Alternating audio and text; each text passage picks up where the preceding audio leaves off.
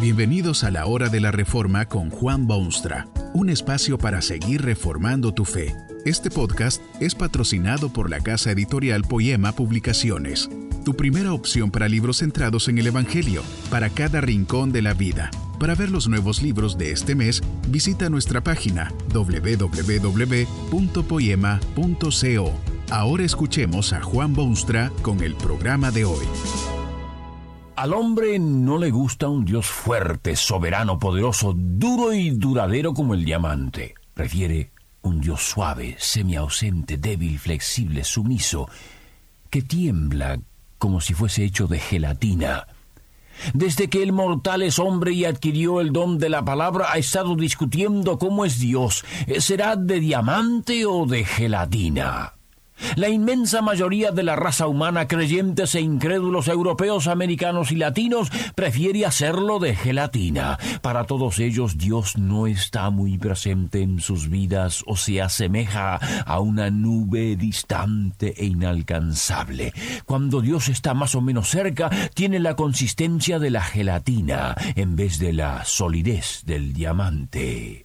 Dios puede ser manejado, dicen en sus actos, y Dios cambia de opinión y Dios está a la espera paciente de la respuesta positiva de sus criaturas. Dios, dice, ha dado al hombre un total libre albedrío y el hombre es totalmente independiente y autónomo y es dueño de su propio destino. Si el hombre quiere, irá a parar al infierno, y si el hombre quiere, irá para el cielo. Dios no tiene nada que ver con esos destinos que se asignan a los hombres de almas inmortales. ¿Es Dios diamante o gelatina? El punto de vista que se tenga de Dios resulta evidente en lo que se cree sobre el proceso de salvación del ser humano. ¿Quién es más directamente responsable de la salvación, Dios o el hombre mismo? Muchísima gente cree que esto depende pura y exclusivamente del hombre. Dicen que el hombre ha caído en pecado, el hombre es quien está perdido y es el hombre quien de una manera u otra tendrá que arreglárselas para obtener la salvación y la vida eterna. Todos los que así creen han formulado teorías de la salvación que dependen del hombre. Los antiguos paganos y los paganos modernos de culturas exóticas creen de esta manera. Es por eso que tienen ritos y ceremonias en los cuales el hombre cumple ciertos requisitos y el cumplimiento de esos requisitos le deparan salvación. Pero no se trata solamente de culturas antiguas o de pueblos atrasados. Millones y millones consideran que la salvación se obtiene por las buenas obras que hagan los hombres. El hombre obtiene, se gana y merece la salvación eterna. Dios en estos casos puede compararse al empleado que admite o rechaza a los que desean entrar a una gran fiesta pública. Los que tienen el boleto de entrada en buenas condiciones entran sin dificultades, pero quienes no muestran un boleto de entrada son rechazados y quedan afuera. Esta opinión de Dios también es evidente en mucho evangelismo moderno. Se hace una gran campaña, se ofrece música de todo tipo, se dicen cuatro o cinco cosas agradables al oído y luego empieza el circo de la salvación se procede al llamamiento o invitación, se juega con las emociones, se urge a los pecadores que acepten a Cristo, se amenaza con sufrimientos eternos y se pintan cuadros horribles o bellísimos según sea el momento. Todo tiene su culminación máxima cuando se dice a los atentos oyentes que tienen que aceptar a Jesucristo y se les recuerda que Dios no puede hacerlo por ellos, que ahora es la oportunidad, que depende de ellos y de nadie más. Mientras tanto, Dios seguramente está en algún rincón oscuro del recinto, unidas las manos, implorándose a sí mismo que fulano de tal y que el otro y que el de más allá, en una forma u otra, quede convencido y acepte la salvación. Pero si fulano de tal y el otro y el de más allá no aceptan el Evangelio, el pobre de Dios solo puede lamentarse de lo tonto de sus criaturas y de la insensatez de la humanidad que se ve frente a semejante oportunidad, pero es tan ciega que no golpea la puerta y entra. Es como si Dios fuese una temblorosa e inocente y suave gelatina. El Dios que se revela a sí mismo en las santas escrituras no es de gelatina, es como el diamante, por su firmeza, su valor, su belleza.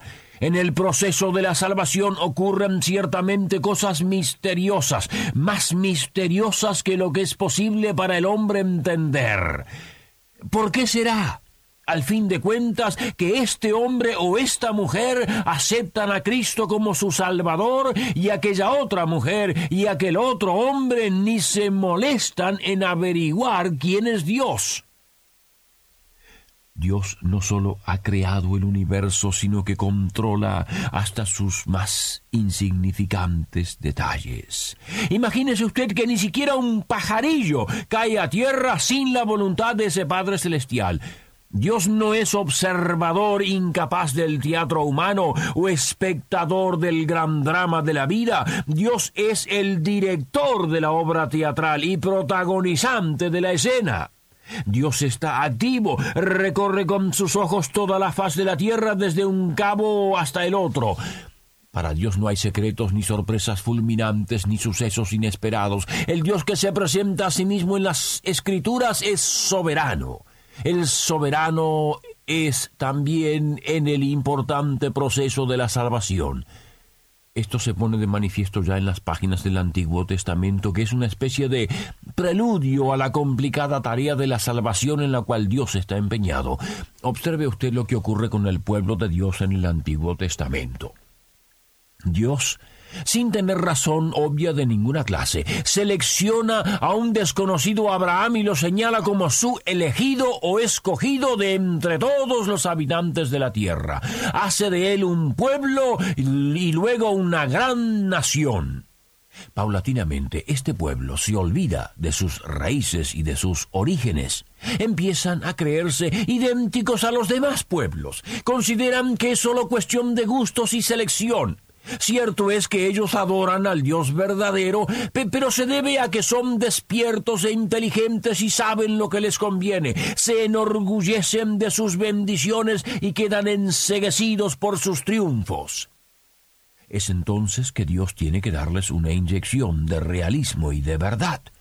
Dios procede en esos casos a decirles las verdades que habían olvidado.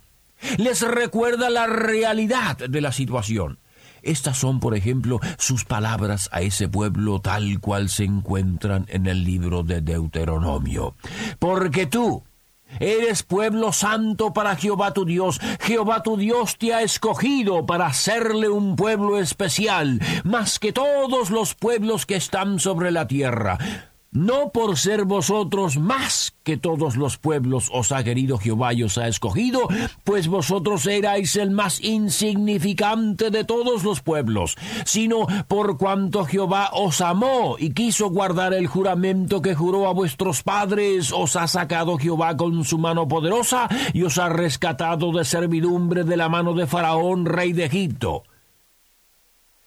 ¿Cree usted que estas palabras definen a un Dios de gelatina?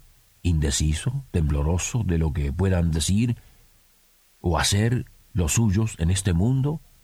Es obvio que es justamente lo contrario. Dios en su amor eterno seleccionó a ese pueblo muchas veces rebelde y desobediente para que fuese su pueblo santo y especial.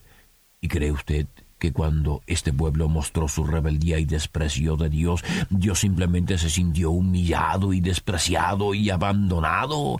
Justamente lo contrario. Dios fue en búsqueda de ese pueblo suyo, lo extrajo de los laberintos del pecado en que se había metido y lo puso de nuevo en las frescas praderas de su gracia. Dios es más diamante que gelatina. Allí está el profeta Jeremías, otro reflejo del poder divino en la vida humana. Era penetrante, cortante, elocuente profeta. Pero él mismo reconoce que fue Dios quien lo tenía separado para esa tarea desde mucho antes de haber terminado sus años escolares. Esto es lo que Dios le dice. Antes que te formase en el vientre te conocí y antes que nacieses te santifiqué, te di por profeta a las naciones. Aunque el joven Jeremías hubiese sido rebelde, caprichoso, empecinado, Dios mismo lo había elegido desde antes de su nacimiento para la estupenda tarea de profetizar a su pueblo. O piense usted en un Saulo de Tarso lo que menos creía posible este Saulo era caer en manos del Cristo resucitado. Su objetivo único y su deseo ferviente era encontrar seguidores de Cristo y ponerlos en la cárcel y hacerlos sufrir por sus tonterías. Jamás en siglos y siglos hubiera Saulo de Tarso llegado a ser Pablo apóstol. Pero Dios en su gracia lo alcanzó Dios en su soberanía lo sacó de su estado estupefacto y lo puso con su poder en el escenario del reino de Dios.